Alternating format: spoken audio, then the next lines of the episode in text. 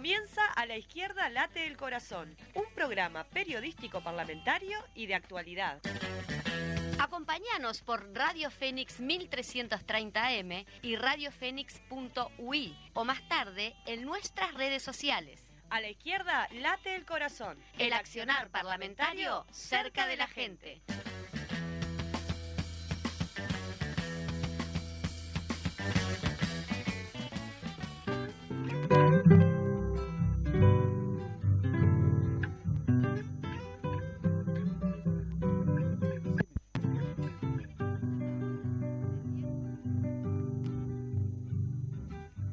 Vivan los estudiantes, jardín de nuestra alegría.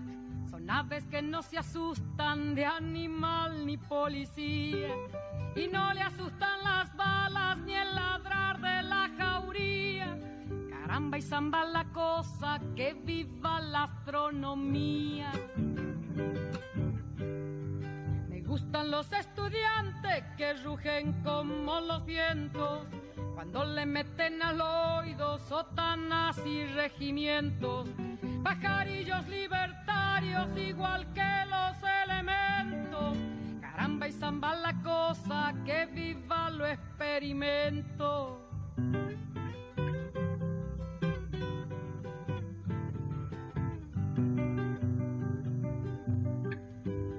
Gustan los estudiantes porque levantan el pecho cuando le dicen harina, sabiéndose que es afrecho, y no hacen el sordo mudo cuando se presente el hecho. Caramba y zamba la cosa, el código del derecho. Me gustan los estudiantes porque son la levadura, el pan que saldrá del horno toda su sabrosura para la boca del pobre que come con amargura. Caramba y zamba la cosa, viva la literatura.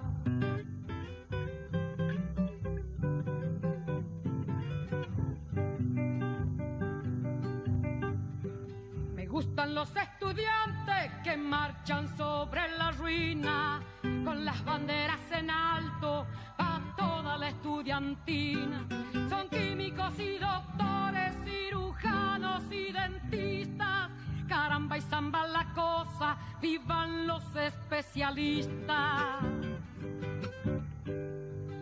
Gustan los estudiantes que con muy clara elocuencia a la bolsa negra sacra le bajo las indulgencias. Porque hasta cuando nos dura, señores, la penitencia.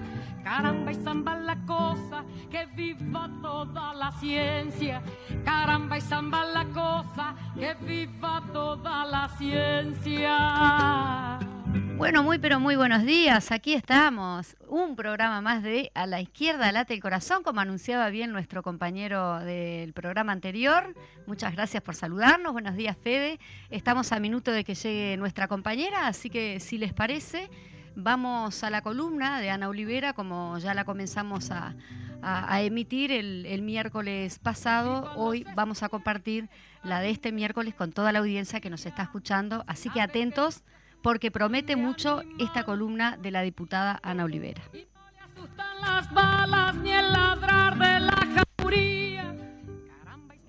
Muy buenos días a todas y a todos. Estamos nuevamente con nuestra columna semanal vinculada con los temas parlamentarios. Hoy voy a incumplir la promesa de la semana pasada y les pido disculpas. La promesa de la semana pasada fue comenzar miércoles a miércoles abordando los temas de la reforma jubilatoria. Como ustedes saben, muchas veces grabamos la columna el martes anterior hoy, martes 7 de febrero, en media hora exactamente, estará comenzando la comisión eh, que va a tratar el tema de la reforma jubilatoria.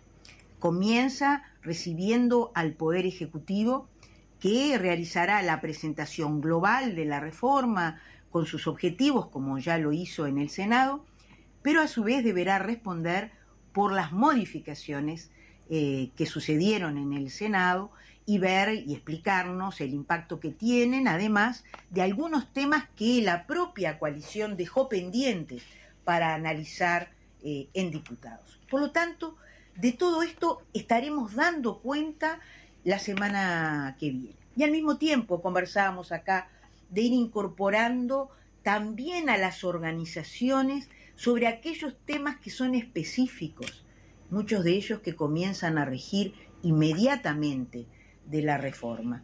Es decir, los temas vinculados con la pensión viudez, con la pensión por discapacidad, los temas vinculados con eh, el impacto que tiene sobre las mujeres eh, esta reforma.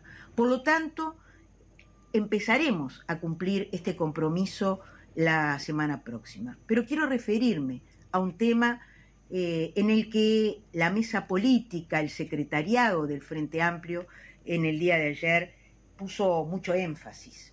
Y de hecho, mm, Juan Castillo hizo declaraciones en relación a cómo vemos que se desarrolle también la acción parlamentaria en relación al tema de los chats de astesianos y la iniciativa de Astesiano y la comunicación con el, con el secretario personal del presidente de la República en relación a los videos vinculados con el presidente de la Central de Trabajadores, Marcelo Abdala.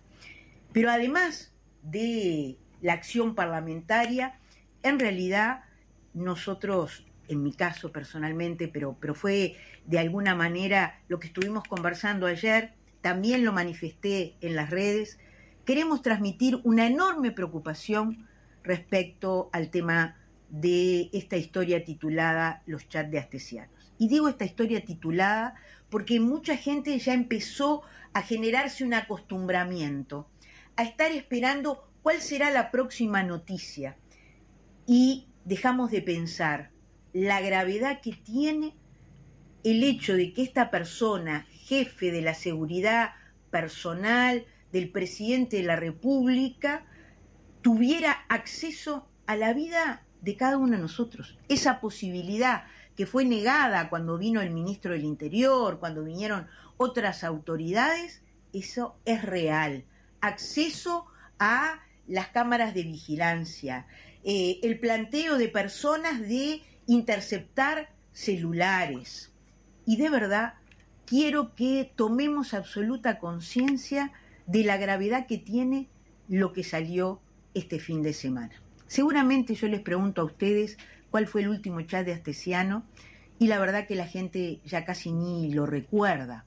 Eso es también grave.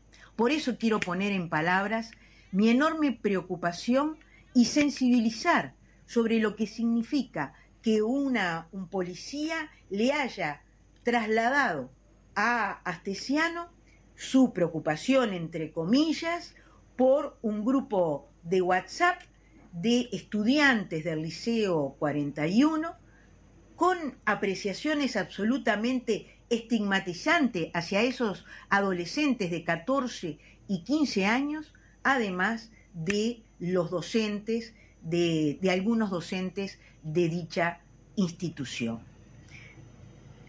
La gravedad es tal que nosotros esperamos que además de Julián Mazzoni, que se manifestó eh, como representante de los docentes en el Codicen, se manifieste el Codicen. Es gravísimo. No sabemos si se efectuó o no el espionaje a estos adolescentes. Pero nosotros tenemos conciencia la vejación, la violación de los derechos que significa esto. ¿Qué opina el Consejo Nacional Consultivo de los Derechos de la Niñez respecto a estas violaciones al Código de la Niñez y la Adolescencia? Entonces, realmente, y a su vez, perdón, tenemos que tratar de ponernos en la piel del otro. ¿Qué puede significar para esos adolescentes pensar por un minuto, además de luego de escuchar ese audio de sentirse absolutamente vejados y que quizás sus conversaciones estuvieron en una escucha eh, a solicitud de, un policía. Porque Astesiano dice claramente en ese audio, lo único que conozco yo, ¿verdad? Que sí le interesa esa información. ¿Cómo siguió eso? No lo sabemos. Por lo tanto, es de una enorme gravedad. Creo que el gremio lo tomó en toda su dimensión.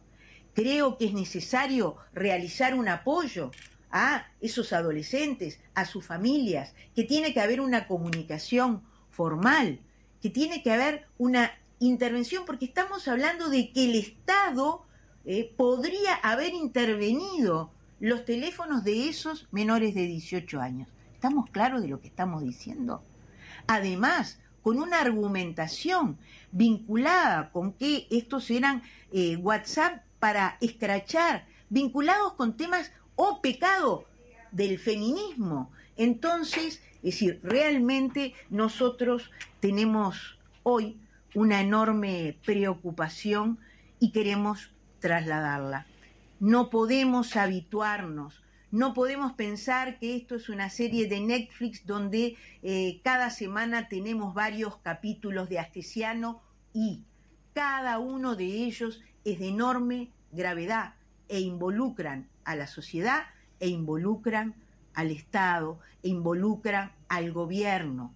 Astesiano era hasta hace muy poco tiempo el jefe de la custodia presidencial y tenía, cada día lo vemos más, más vínculos, más potestades, porque eso es lo que se refleja en las comunicaciones a las que tenemos acceso.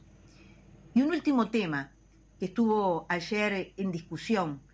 Aquí parece que es el Frente Amplio el que va graduando eh, cómo y de qué manera, ¿no? Lo han sugerido, porque acá cada cosa que sucede, el responsable es el Frente Amplio y en términos más populares y generales, los comunistas seguramente, como dice este señor respecto a, las docentes, a la cripta del Liceo 41.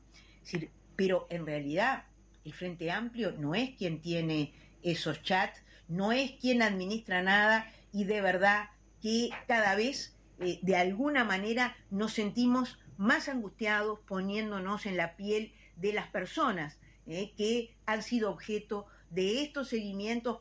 pienso en Charles Carrera, pienso en Mario Vergara, pienso en Marcela Abdala, pienso en esos 12 adolescentes del Liceo 41 o en la cripta y los profesores que estarían involucrados en ese posible espionaje eh, desarrollado. Por lo tanto, veamos la gravedad de esto, no nos acostumbremos. Y estamos pensando, sin lugar a dudas, colectivamente, cuáles son los mejores caminos para esta, esta denuncia eh, con, insisto, eh, el carácter de gravedad que la misma tiene. Muchas gracias, nos volvemos a encontrar la semana que viene y seguramente ya habrá sucedido la conferencia de prensa que hoy, eh, día martes 7, va a realizar eh, el colectivo del Liceo 41 junto con eh, el gremio y esperamos que las autoridades también respondan por esta situación. Nosotros la semana que viene eh, estaremos tratando de concentrarnos en eso que es un eje fundamental para la vida de la sociedad uruguaya, que es la reforma jubilatoria y de pensiones que propone la coalición de gobierno, más allá que no estén todos tan de acuerdo cada vez se demuestra más eh, entre ellos. Gracias y hasta la semana que viene. Bueno, muy bien, por allí teníamos la columna de Ana Olivera. Buenos días, Paola, ¿cómo estás? Buenos días. Muy buen mediodía para todos, todas y todes. Eh, llegamos acá, tuvimos unos problemitas con la tarjetita ahí que no pasaba, bueno, cositas que ocurren. Esas eh, pequeñas dificultades que suelen suceder. De la tecnología, vio que, que se trancan las cosas y uno como que no tiene mucha idea, porque sigue siendo del siglo XX. Estás viejita, mamá, me dice mi hija cada tanto. estás vieja? Eh, no, pero ella me dice, estás viejita, mamá. Claro, no estamos adaptados a los plásticos. A los ¿qué le vamos a hacer? Bueno, nada, saludamos entonces, saludo a la gente que está allí del otro lado escuchando firme siempre este, cada miércoles en la Radio Fénix. Eh, que nos escriben, inclusive diciendo que nos escuchan, que está lindo el programa, qué lindo las columnas de Ana Olivera. Que comentan y que, y que dan me gusta ahí en el Instagram de A la izquierda late el corazón, nos pueden seguir por ahí. Que nos escuchan después más tarde, a veces, no nos pueden escuchar en este horario, pero nos pueden escuchar en Spotify. Buscan ahí en el buscador de Spotify A la izquierda late el corazón y se cargan los programas. Y si no, también en YouTube, para el que no tiene Spotify, pone ahí A la izquierda late el corazón. Exactamente. Y, aparecen los programas, los audios de los, de los programas. Todos los programas allí colgados en YouTube. Eh, bueno, ya vamos de lleno porque tenemos mucha información para compartir con la audiencia y tenemos que ir a algún lugar que vamos siempre. Ay, que a mí me encanta. Tenemos el mate pronto. Con el matecito pronto nos vamos a la Plaza Fede. La lucha al movimiento. Vamos a la plaza. Atención Mercedes, mañana 9 de febrero estarán visitando la ciudad el director del BPS Ramón Ruiz y el integrante de la Comisión de Seguridad Social del PIT-CNT, Luis Arijón, para informar sobre la reforma jubilatoria que impulsa el gobierno. Los derechos se defienden colectivamente. Muy bien, se empieza a movilizar todo lo que tiene que ver con la campaña contra esta reforma nefasta. En relación a derechos humanos, también mañana a las 13 horas se estará llevando adelante en el juzgado de la ciudad de Canelones la última instancia por el caso de los vagones bajo la consigna Rompiendo los silencios, luchando por verdad, memoria y justicia, se invita a acompañar a las víctimas. El juzgado queda en Baltasar Brum, 583, esquina Tomás Berreta, allí en la ciudad canaria. Exactamente. Lamentablemente no vamos a estar eh, asistiendo porque a las 13 horas justamente estamos saliendo de Cultura en Casa, pero toda la solidaridad para con los compañeros. Sí, invitar a todos los compañeros y compañeras, sobre todo los que viven allí en Canelones, que se acerquen a, acompañar a, las víctimas del terrorismo de Estado. Muy bien, en el día de ayer, a raíz de la publicación acerca de que un funcionario policial solicitó y envió a Astesiano números de celulares de 12 estudiantes de tercer año del Liceo 41 y docente para ser intervenidos, ADES Montevideo realizó una conferencia de prensa expresando su posición al respecto. Compartimos justamente un fragmento de la misma donde escucharemos a una de las integrantes del Ejecutivo de ADES, Camila Menchaca. Esto es un hecho de particular gravedad, haya existido la intervención a los celulares o no. Si existió la intervención a los celulares, implica que hay un aparato de inteligencia que está espiando docentes y estudiantes, y repetimos, estudiantes que son menores de edad, y por lo tanto continuamos con la exhortación al espectro político, mediático, de tener como prioridad la preservación de la identidad de los estudiantes, porque estamos hablando de personas menores de edad sobre las cuales el Estado tiene que hacerse cargo de proteger. Pero así no haya habido intervención de esos celulares, también estamos ante un hecho de gravedad, porque existe un funcionario del aparato represivo del Estado que consigue celulares de personas menores de edad, celulares de docentes, de ascriptos, y los traslada a una persona que ya fue catalogado por todo el espectro político y que hoy se encuentra preso como un delincuente. Y ese delincuente tiene esa información de esos estudiantes, esa información de esos docentes. Y eso es absolutamente grave, porque nosotros no sabemos qué se hizo con esa información. Y es obligación de las autoridades hacerse cargo de este tema.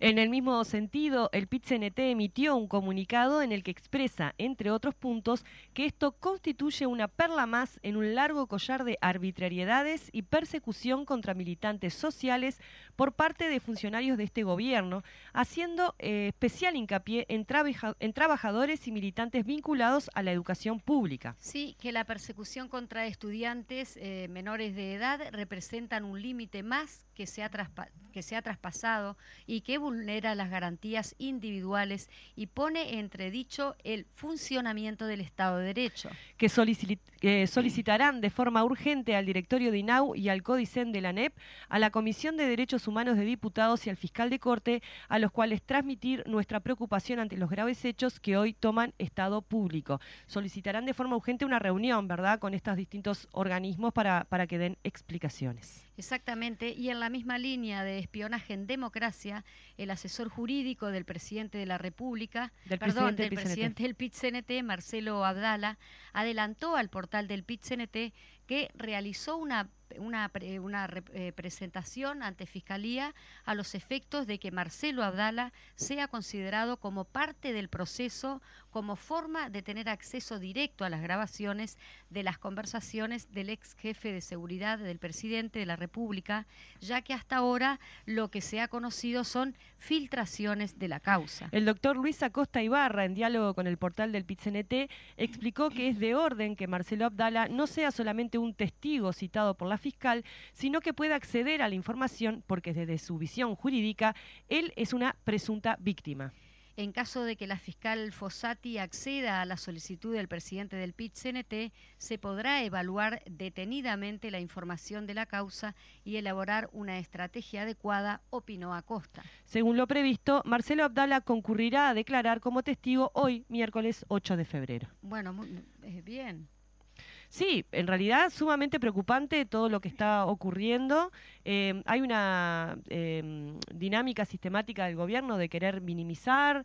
Eh, leía ahora al ministro de Educación que del Codicen que manifestaba que en realidad este era un caso aislado.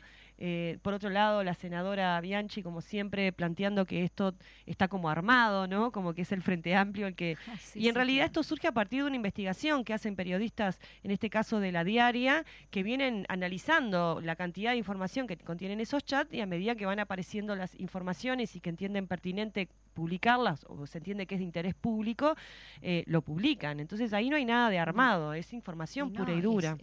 claro, exactamente. Claro. Eh, solidaridad con los inundados. Vecinos y vecinas de Casaballe, Piedras Blancas y Marconi fueron afectados por las inundaciones. Necesitan la colaboración de todo tipo de alimento, vestimenta, eh, ropa de cama, colchones, chapas, etcétera para colaborar, la Coordinadora Popular y Solidaria pone a disposición sus redes de apoyo territorial. Compartimos uno de los teléfonos a los que pueden comunicarse y publicaremos la información en nuestro Instagram, a la izquierda late el corazón. Uno de los celulares es 098 06 359 098 006 359. Allí se van a comunicar con Ivana, que es una de las referentes territoriales. Eh, le dicen eh, qué es lo que tienen para donar y allá los compañeros y compañeras van a, organizarse para, para, hacerle llegar eh, las donaciones. Sí, han circulado fotos que la verdad es lamentable la situación que están viviendo las vecinas y los vecinos allí, así que bueno, sí, todo, todo sirve. Sí, todo suma. Bueno, renuncia, vamos a otro tema, renuncia de guardavidas de 33, luego de múltiples denuncias sobre la precariedad en la que los guardavidas de ese departamento desarrollan sus tareas, contando con el eh, respaldo de la Mesa de Guardavidas Nacional, luego de dos audiencias en el Ministerio de Trabajo y Seguridad Social en la que el gobierno departamental no estuvo dispuesto a llegar a un acuerdo los trabajadores han decidido renunciar eh, puestos, que, puesto que entienden que no es viable desarrollar la tarea sin las condiciones mínimas, además de denunciar eh, las de denuncia haber sido ninguneadas sistemáticamente por la Intendencia de 33. Sí, los guardavidas agradecen el apoyo de la población y solicitan extremar los cuidados. Eh, andaban circulando unas fotos que los compañeros habían eh, compartido. Eh, la caseta de guardavira eran cuatro palos de monte, agarrados con unos bloques y una lona precaria que pusieron ellos mismos, no tenían herramientas, no tenían este, la ropa adecuada para hacer las tareas y desde la Intendencia todo el tiempo se planteó como que eso no era cierto, que no era verdad, pero en realidad eh, ni siquiera hubo una disponibilidad de poder llegar a algún tipo de acuerdo en el Ministerio de Trabajo. Es muy lamentable en general lo que ha pasado con los guardavidas em, Pero aparte este verano. justamente los puestos de trabajo y encima los que están que están trabajando en estas condiciones no les queda otra que renunciar, ¿no? Exactamente. Bueno, este domingo se realizó el acto por el 52 aniversario del Frente Amplio en la ciudad de Parque del Plata de Canelones, con la presencia de miles de militantes de todo el país que se movilizaron hasta la ciudad canaria, se desarrolló el gran acto Frente Amplista.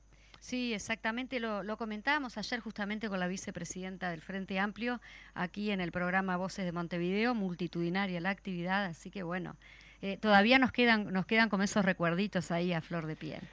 Eh, continuando con los festejos, Paysandú realiza hoy, miércoles, una, una gran celebración en la Plaza Artigas a partir de las 20 horas. Habrá feria, juegos inflables y actuaciones artísticas. Hará uso de la palabra el presidente del Frente Amplio, Fernando Pereira, y la presidenta del departamental del Frente Amplio de Paysandú, Gabriela Fallini. El jueves 9 de febrero, mañana, toca festejo aniversario en San José de Mayo a las 19.30 horas en la sede central del Frente Amplio que queda en la calle Espínola 639. También contará con la presencia de Fernando Pereira. Muy bien, eh, en otro tema habrá paro de FANCAP el próximo 2 de marzo por persecución sindical en ANCAP, informó el portal de noticias El Popular. La decisión adoptada por el directorio de ANCAP de descontar del salario las horas de paro sindical a 85 trabajadores de la refinería de La Teja fue denunciado de forma inmediata por el gremio como una clara señal de persecución sindical, por lo cual se determinó realizar un paro general de actividades para el próximo 2 de marzo. La medida gremial incluirá, de acuerdo a la FANCAP, la detención de los procesos continuos en la refinería de La Teja. El sindicato señaló que en el marco de la lucha por ingreso de personal y mantener en la órbita estatal las plantas de aerocombustible de ANCAP y la defensa irrestricta de la voluntad popular expresa en el referéndum de 2003 de preservar a la ANCAP estatal y pública, el directorio de ANCAP vuelve a perseguir a sus trabajadores en el cumplimiento de medidas sindicales. FANCAP consideró que mantener la operación continua de la refinería de La Teja es de una importancia estratégica, sin embargo, rechazó de forma enfática que la administración actúe impunemente castigando y tratando de amedrentar y disciplinar a nuestros trabajadores y trabajadoras.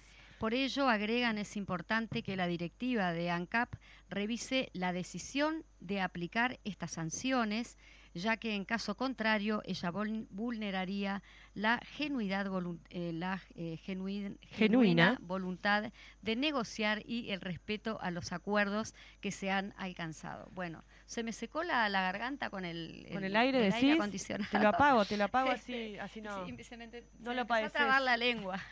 Eh, bueno, em, en, en términos generales, eh, lo que vemos, bueno, que nuevamente arranca el año, se empieza como a reactivar em, todo lo que tiene que ver con, la lucha. En el caso de los compañeros de, de, FANCAP, hace rato que vienen reclamando, nosotros hemos informado acá sobre esto que ellos plantean de, de la parte del aeropuerto, del aerocombustible que ellos eh, manejan y la defensa del referéndum del 2003 eh, para que ANCAP siga siendo estatal y pública.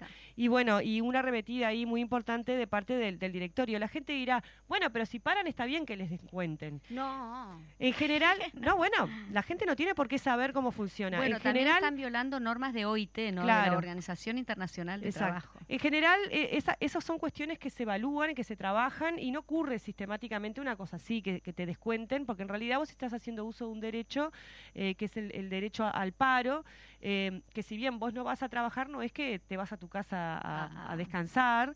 Eh, y además, por una cuestión de, funcionamiento, digamos, de la lógica de, entre trabajadores y, patrones, no necesariamente ocurre esto del, descuento, sobre todo en, los, en, las empresas públicas, eso es muy común, capaz que en las empresas privadas es más difícil que no te descuenten. es verdad que nadie claro, este, exacto, hay algunos, claro, lo aplican.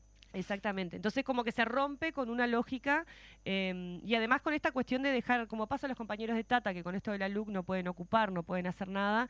El otro día por la ruta, están los compañeros ahí afuera luchando por, los puestos de trabajo, ¿no? Es como que la LUC, tal como habíamos dicho, claro, eh, limita muchísimo las capacidades que tienen los trabajadores de luchar por sus derechos y sus condiciones de trabajo y en este caso para defender la empresa pública, ¿no? Y los están parando la ley de urgente consideración. También, ¿no? Este, también. La verdad es eh, estamos, estamos en hora, son y media, así que vamos a un corte, si te parece, Paola. Y a la vuelta tenemos la entrevista con Margarita Perkovich, quien vamos a estar conversando sobre eh, la reforma jubilatoria desde una perspectiva de cuidados. Exactamente, vamos a un corte y volvemos. Este viernes te invitamos a escuchar Cambalache por CX40 Radio Fénix de 11 a 12 horas. Estaremos compartiendo noticias políticas, culturales, sociales y sindicales.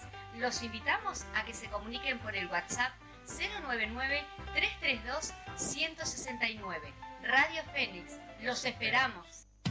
La impresora se rompió, el PC se colgó, la notebook la miro mal y no me anda. Vení a Refil Uruguay, te soluciona todo. Pensé en tu economía, pensé en el medio ambiente. Tenemos reciclado de cartuchos compatibles y originales, reparación de impresoras, equipos PC y notebook. ¿Dónde? Refil Uruguay, Avenida Italia 3058 Casi Maipú. Búscanos en todas las redes sociales o en el WhatsApp 092 660 530. Repetidme, por favor. 092 660 530. Refil Uruguay. La radio es compañía y Fénix sabe hacerlo. CX40 Radio Fénix, la radio que te acompaña.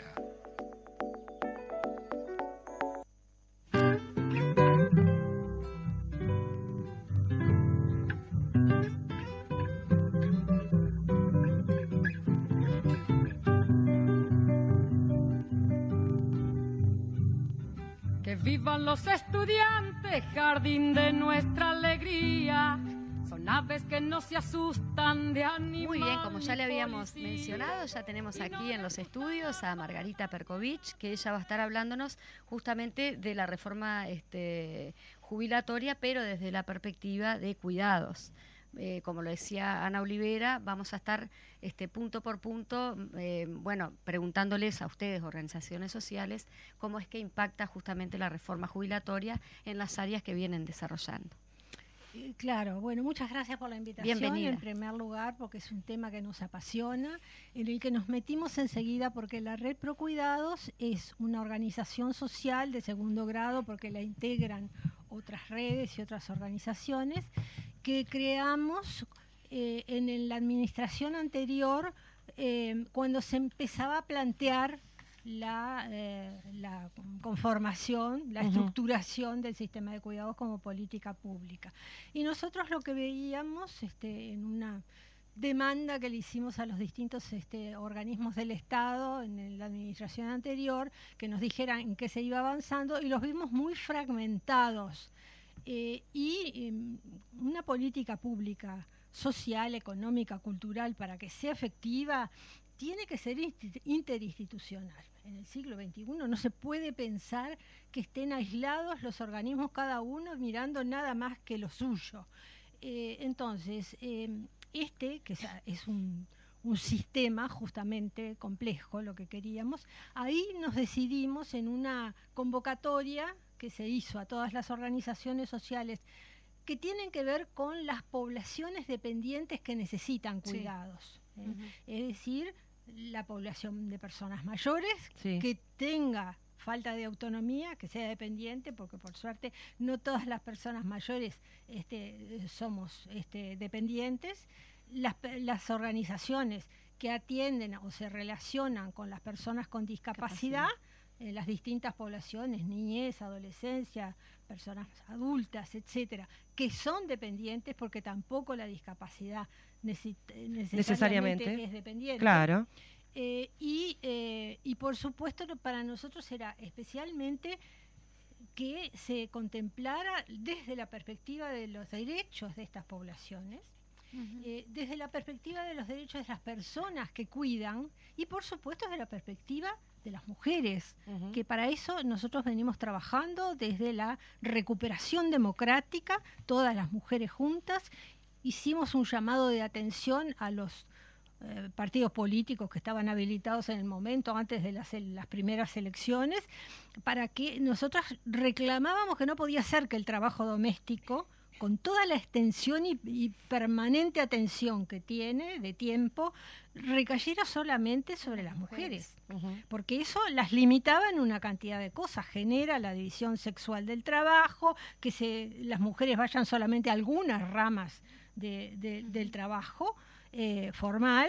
Y, y que son las ramas peor pagas, porque son las que tienen más mujeres, etcétera. Bueno, y no, justamente la ligación que hay con la- el marco de previsión social, la matriz de protección social y una reforma de este tipo tiene que ver con las dificultades que tiene más de la mitad de la población que cuida a poblaciones tan importantes como la niñez y la adolescencia, las personas mayores, los enfermos, que por cuidar exclusivamente, por tenerse que dedicar a eso, nunca pueden completar la cantidad de años necesarios para jubilarse. Y entran y salen del mercado de trabajo, son en su mayoría eh, personas que trabajan en la informalidad. Las mujeres somos el gran contingente de la informalidad porque hacemos changas, hacemos estrategias de sobrevivencia para darle comer a los chiquilines, pero los cambios sociales en el Uruguay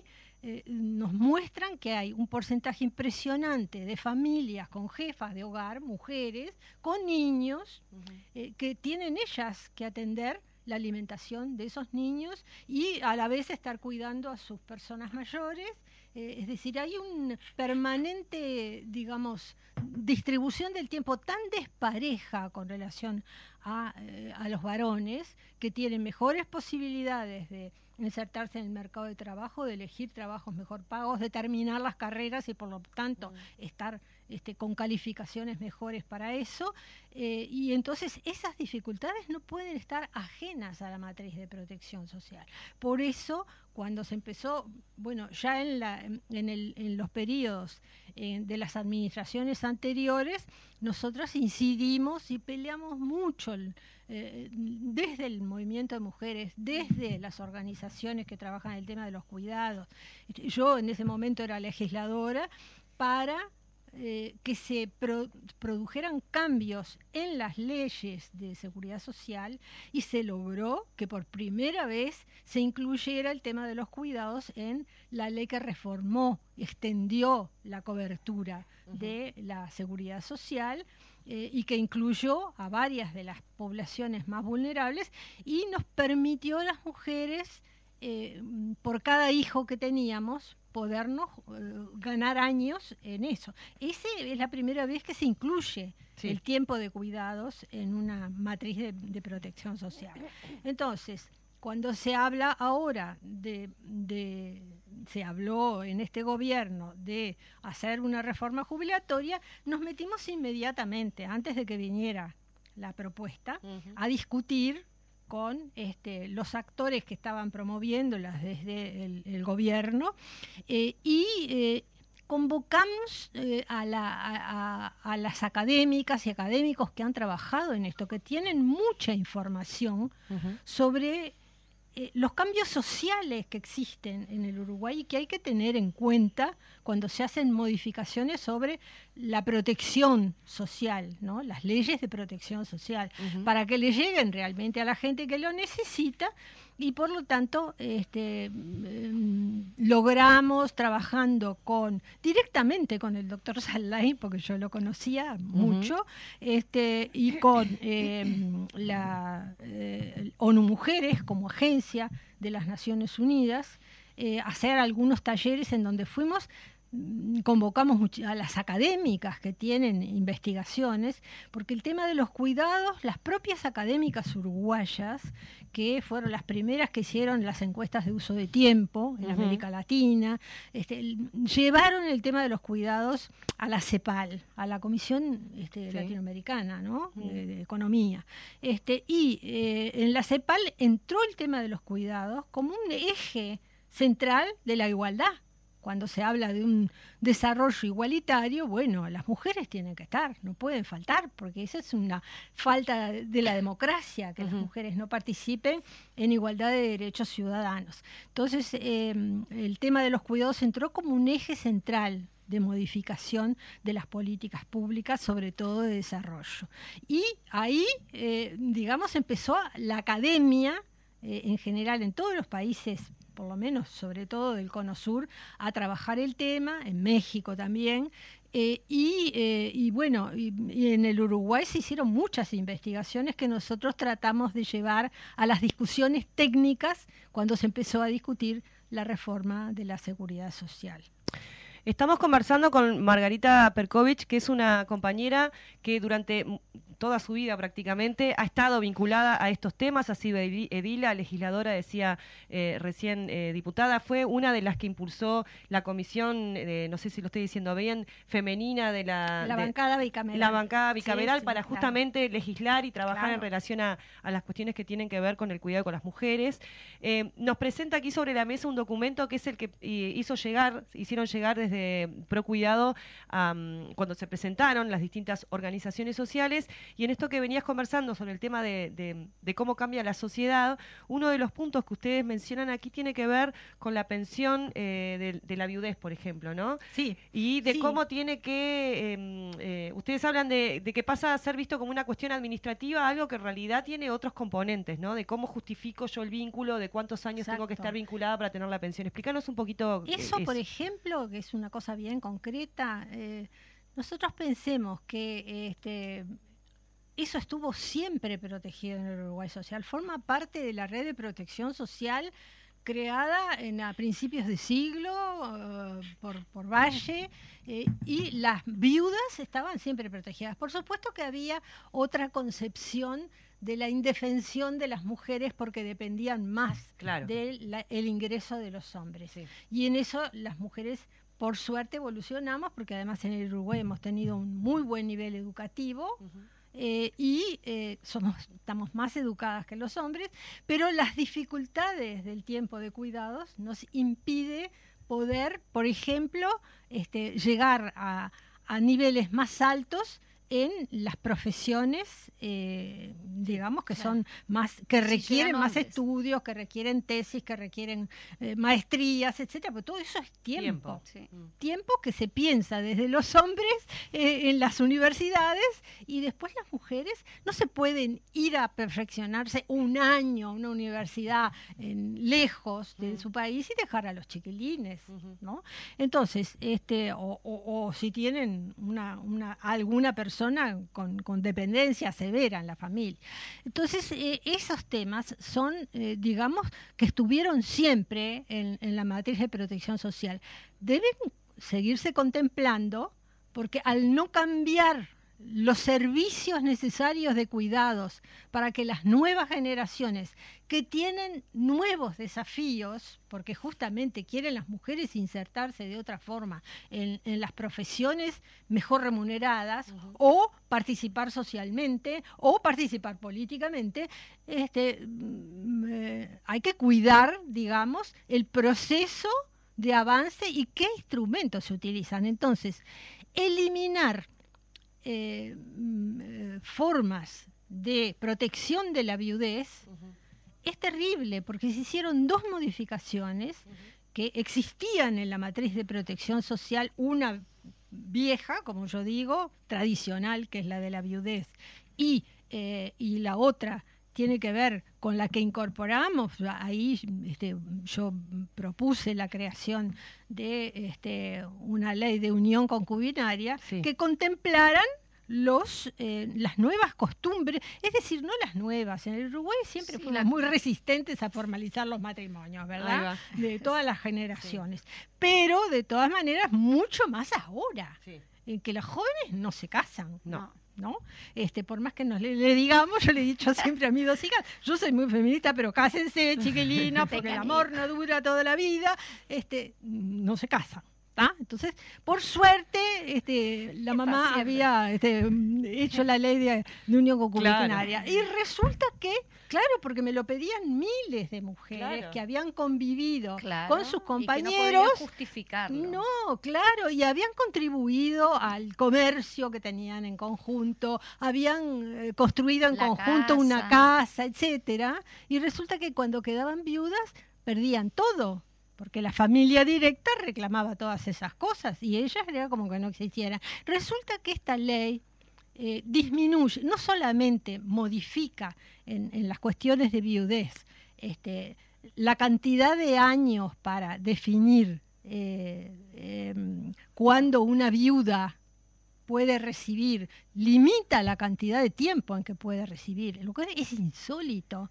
Eh, y eh, en el caso de la unión concubinaria exige muchos más años para certificar o la, la unión concubinaria e incluso el matrimonio. Es, es una cosa insólita Claro. que en un Uruguay laico como somos nosotros, este, que no le damos mucha importancia ni a la formación, ci- formalización civil ni a la religiosa, eh, se exige, se vuelva para atrás Claro. en esas cuestiones. Que hay que más bien estudiar la evolución social de las costumbres para ir en todo caso haciendo modificaciones, lo mismo que con la extensión de años. Siempre pensamos que el hecho de que los uruguayos y sobre todo las uruguayas, que somos las que vivimos más ampli- en amplia proporción, porque las mujeres vivimos más, mucho más que los hombres, y, y por supuesto somos muchas más viudas, eh, sin embargo, hay que mm, ir viendo caso por caso. No es lo mismo el caso de una mujer que tiene ingresos, que se puede cuidar la salud, que puede, este, mm, eh, digamos, cuidarse, Auto- que tiene un apoyo para eso, en recursos, en educación, etcétera, que las que no. La diferencia de edad es notoria. La diferencia, por ejemplo, en la causal jubilatoria, que se restringe notoriamente con relación a las enfermedades em, que, que producen limitaciones en lo físico, no se contempla a las trabajadoras domésticas, por ejemplo. Las trabajadoras domésticas que, como muchos jubilados y jubiladas, tratan de seguir trabajando porque saben que la jubilación es mínima que van a tener por la cantidad de años acumulados. Eh, eh, no pueden seguirse subiendo escaleras y haciendo limpiezas excesivas o, o haciendo algunos cuidados que requieren fuerza, ¿verdad? Este, para eh, a, a- a los 60, 65, 70 años, como tenemos tantos casos que conocemos de amigas y amigos y compañeras y trabajadoras domésticas. Este, esas cosas hay que contemplarlas. No son excepciones, es- no son cosas excepcionales, son eh, trabajos que hay que contemplar porque tienen limitaciones del físico. Por lo tanto, las medidas generales no se pueden hacer generales. Es lo mismo que con la extensión de años no puede decirse lo mismo de una persona que tiene todos los recursos, todos los apoyos, este, los apoyos sanitarios, estímulos, de educación, de salud mental, que otra que es absolutamente vulnerable este, en, en relación a esos elementos. Con, con respecto, yendo un poquito ¿no? a la normativa eh, en cuanto a la, al- a la creación, digamos, del Sistema Nacional de Cuidados, según la Ley 19353. Mm. En ese entonces, para, para informar un poquito a la gente, está constituida por la Junta Nacional de Cuidados, la Secretaría Nacional de Cuidados y Discapacidad y el Comité Consultivo de Cuidados. ¿Cómo, cómo está funcionando ahora? No, este, la Secretaría Nacional de Cuidados siempre fue de cuidados. Discapacidad es otro programa, siempre fue otra problema social, pero no tiene nada, no, no todas las personas con discapacidad Sí. este, deben ser cuidadas. Claro. Hay muchos que tienen autonomía, Autonomía. lo mismo que las personas mayores. Son eh, cuestiones de digamos, de definición desde la perspectiva de las convenciones de derechos de las personas mayores o de las personas con discapacidad que el Uruguay ratificó, eh, que tienen que tenerse en cuenta. Entonces, hay un error en este momento, en, cuando a- asume esta nueva administración, que junta eh, a la- el sistema de cuidados, la Secretaría de Cuidados, con la Secretaría de Discapacidad. Entonces, este, es una visión errada eh, que complejiza, porque son cosas distintas. Y, este, eh, y lo estamos viendo justamente en este momento que, em, que, bueno, que se plantea un plan piloto en este momento para la inclusión educativa, que es un debe que tiene el país para los niños, las niñas, los adolescentes con discapacidad. Ese es un, un temón que, digamos, hay que... El país nunca terminó de, eh, de concretarlo, aunque estuviera en la ley nacional de, de educación, pero que requiere una política integral, eh, interactiva, interinstitucional, que para eso se creó la Junta Nacional de Cuidados, para que estuvieran todos los organismos del Estado que se tenían que comprometer con estos objetivos.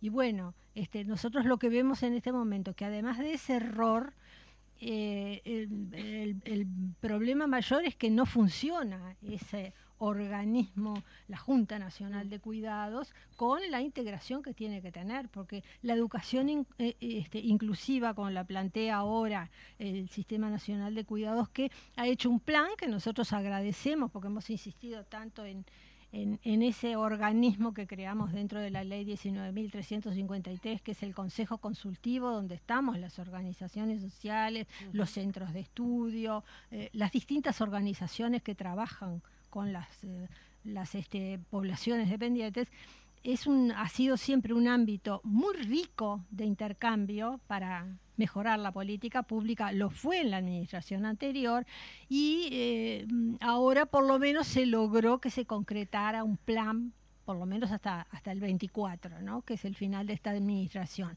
Pero tiene una cantidad de carencias que es que al no funcionar la Junta Nacional de Cuidados, ANEP, que es la responsable de la educación educativa, ¿no? El sistema de cuidado tiene que apoyar esa, pero no asumirlo el Sistema Nacional de Cuidado. Ese un apoyo, ¿verdad? Eh, está todo el tema de los, los y las cuidadoras. Las cuidadoras que son el 98% son mujeres, mujeres de edades mayores, mujeres para las cuales es un recurso, porque bueno, cuidar saben, todas las mujeres como tenemos que cuidar, creemos que sabemos cuidar, este, muchas trabajadoras que en el periodo anterior hicieron la capacitación mínima, pero una capacitación buena para poder cuidar, sobre todo a las personas mayores en domicilio, para darle tiempo a la familia que tiene una persona muy que interesante eso que estás comentando. Es muy importante y resulta que eso quedó como Como motivo de la pandemia y porque las personas que habían entrado en este sistema no conocían realmente lo que era el tema de los cuidados. Se ha demorado mucho, pero bueno, este, eh, nosotros tenemos, justamente hoy teníamos una reunión de la red, estamos elaborando un documento para para proponerle a la Secretaría de Cuidados en el Consejo Consultivo algunas cuestiones que nos parece que son debilidades de este plan piloto que están haciendo para la educación inclusiva. Pero la reforma de la seguridad social no incluyó, el es decir, tiene algunos capítulos que hablan de los cuidados, pero con todas estas limitaciones. Eh, otro de los elementos que ustedes plantean acá en esto de, cómo la perspectiva es diferente, ¿no? Eh, vos, eh, claramente, la perspectiva de cuidado, si el pienso desde ese lugar, tiene que ver con pensar a la sociedad distinta, ¿no? Desde una perspectiva feminista, de una perspectiva solidaria, y claramente este proyecto de ley va como a contrapelo de eso, pareciera, ¿no? Sobre todo, por ejemplo, acá ustedes plantean, ¿no? En esto de la cuestión que tiene que ver con em, el reconocimiento, dice, se mantiene el reconocimiento de un año de trabajo por cada hijo con el límite de cinco, pero para el caso de los niños con las personas, los hijos con discapacidad severa, se plantea este dos años, pero que pueden dividirse entre el varón, entre el, el, papá podría ser y la mamá, como en partes iguales si hay acuerdo. Y ustedes dicen, no, pero en realidad está comprobado que quien se encarga, esto que venías diciendo, es la mujer, ¿no? no, hay también como una eh, intención de invisibilizar de alguna manera esto justamente que tanto trabajo ha dado de hacer visible, ¿no? claro, pero la contradicción es que yo hace el mes pasado, en diciembre, el Banco de Previsión Social hizo una investigación sobre em, eh, el uso de la licencia por parte, que la, licencia para los cuidados ya es, eh, la pueden elegir cualquiera de los dos, ¿verdad?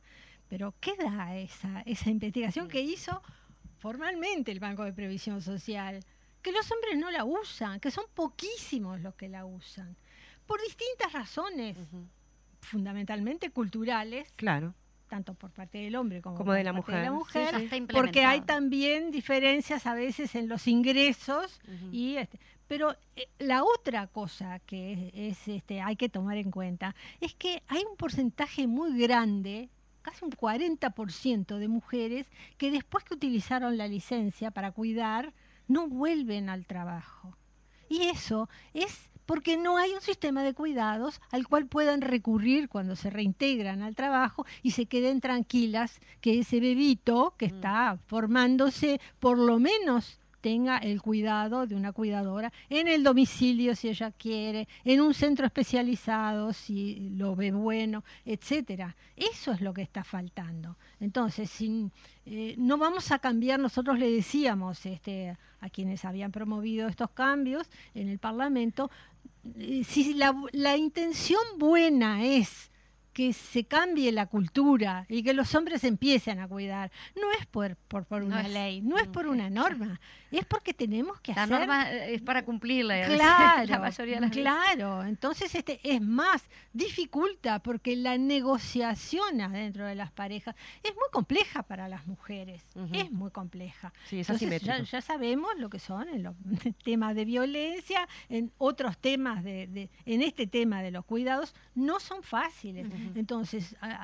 es muy importante que se ponga el acento en donde hay que ponerlo, que es en la comunicación a la sociedad, para que cambie los estereotipos que tiene muy conservadores, porque es la propia sociedad la que tiene estereotipos conservadores claro. y hay que tratar de cambiarlo. Es la obligación de las administraciones para ejecutar políticas públicas que lleven a la igualdad y al acceso de derechos, a la garantía de los derechos de las personas en igualdad de condiciones para toda la población, que se cambien esos estereotipos, porque las encuestas que han hecho las académicas sobre la percepción de la sociedad, sobre quién tiene que cuidar a los, a los recién nacidos, quién tiene que cuidar a los padres enfermos, quién tiene que cuidar este, a, a, a los padres viejos, mm. bueno, siempre es siempre recae. en la familia y dentro de la familia en que recae en la mujer porque que le cuida a los padres viejos a su marido entonces sí. eh, eh, esas son las cosas que hay que hacer grandes campañas de comunicación y dedicar los recursos a eso para ir cambiando la percepción de la sociedad de no cortarle las posibilidades de una ciudadanía plena a, la, a las mujeres. Que Muy sostiene, bien. perdón, sí. que sostiene la economía. Porque, Pero por porque eso es el elemento central. El, el cuidado que recae sobre las mujeres es lo que hace que funcione la economía. Porque si las mujeres dejaran de cuidar, dejaran, ¿no? Eh, ¿Quién se hace cargo de, de nadie? Por no, ende, no. por eso, porque eso, eh, por eso nosotros cuando se monetiza es un montón de del plata trabajo del no remunerado. Exactamente. Ese es Trabajo lo que no nosotros queremos, uh -huh. que en una matriz de protección social tiene que reconocerse. Exacto. Hay que reconocer el trabajo no remunerado de las mujeres. El remunerado, jerarquizarlo, sí. porque como es un círculo sí, sí, sí. Pre claro, vicioso, precario. como claro, como no se paga el no remunerado, entonces es muy mal pago el remunerado y el mercado laboral, como dicen las académicas investigadoras, que lo recalcan siempre, si el mercado laboral no cambia la cabeza con relación a esto, siempre va a haber limitaciones. Le van a preguntar a las mujeres que van a trabajar, ¿estás casada? ¿Vas a tener Sí. hijos?